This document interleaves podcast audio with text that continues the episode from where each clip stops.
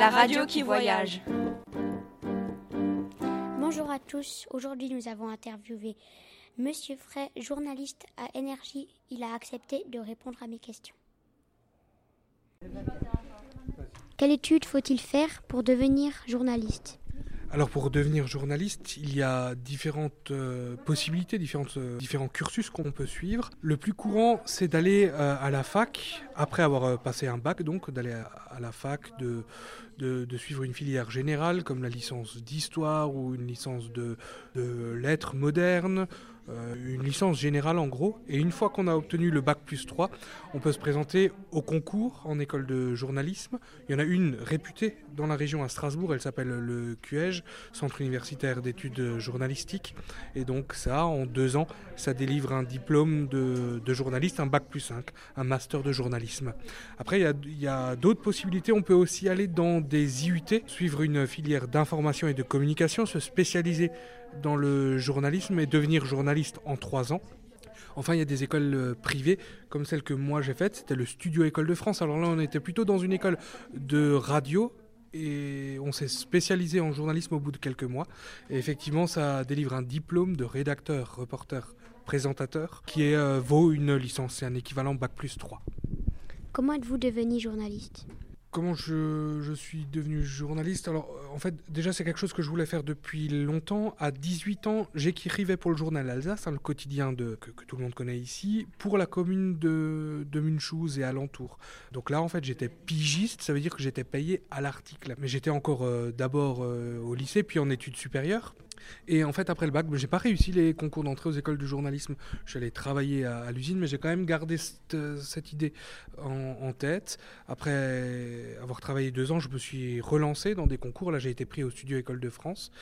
Pendant cette école, j'ai fait différents stages dans le groupe Énergie et aussi à Radio Fréquence Jura à Delémont en Suisse. C'est ça qui a été mon premier poste de journaliste où je faisais de l'antenne dans un pays différent. Alors en français, mais quand même dans un pays différent, ça change beaucoup de choses. Au bout de quelques mois, le poste de journaliste euh, sur Énergie Mulhouse s'est libéré. J'ai postulé, j'ai été pris. Et c'est comme ça que j'ai commencé par faire de la radio et être journaliste. En quoi consiste le métier de journaliste? Alors, il consiste en différentes choses. Hein. Le journaliste doit informer le public. Ça, je pense que c'est euh, ce qui est commun à toutes les manières d'exercer ce métier.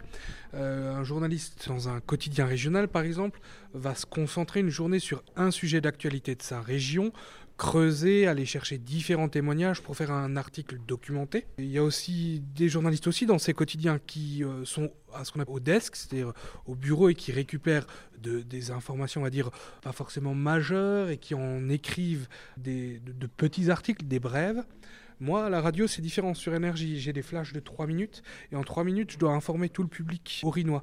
C'est-à-dire, il doit avoir une météo, l'info locale, mais aussi nationale, les sports. Et puis, chez nous, c'est ce que veut notre ligne éditoriale, un sujet un peu léger, loisirs, musique, spectacle, sport. Ensuite, il y a, des journalistes spécialisés dans la mode, dans le sport, dans l'économie. C'est autant de manières différentes d'exercer ce métier. Il y a aussi les journalistes télé. Alors, on a ceux qui font du reportage, qui les montent, et puis on a aussi des, des présentateurs à la télé. Parmi les journalistes, il y a aussi des éditorialistes à la radio qui donnent un peu, pas forcément leur avis, mais qui font de l'info plus courte. Enfin, ils, se consacrent à un événement politique du jour et, ils vont à fond dedans. Il y, a, des journalistes qui sont purs intervieweurs. Donc voilà, il y a différentes manières d'exercer le métier de journaliste. Quels sont les bons et les mauvais côtés du métier de journaliste Les mauvais côtés, c'est certainement d'être euh, détesté par tout le monde aujourd'hui quand même, parce que on l'entend souvent, c'est la faute des médias, c'est la faute des journalistes. Comment dire, le grand public n'a, on n'a pas forcément expliqué au grand public quel était le rôle du, journaliste et que finalement il servait plus euh, la liberté en donnant des informations et en allant remuer parfois euh, des affaires, plutôt que ça fait plus du bien à la société, à la démocratie que du mal. Après, les bons côtés, les bons côtés, c'est qu'on rencontre énormément de personnes.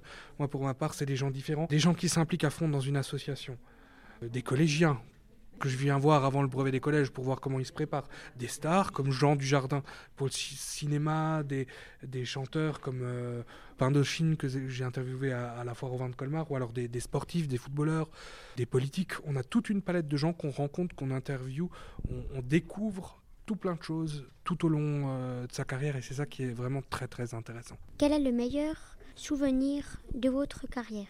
Il y en a beaucoup, alors c'est pas évident d'en ressortir un. Je vais revenir sur Jean Dujardin que je garde. Alors, en fait, il était en avant-première pour le film OSS 117 au Méga CGR à Colmar, un cinéma.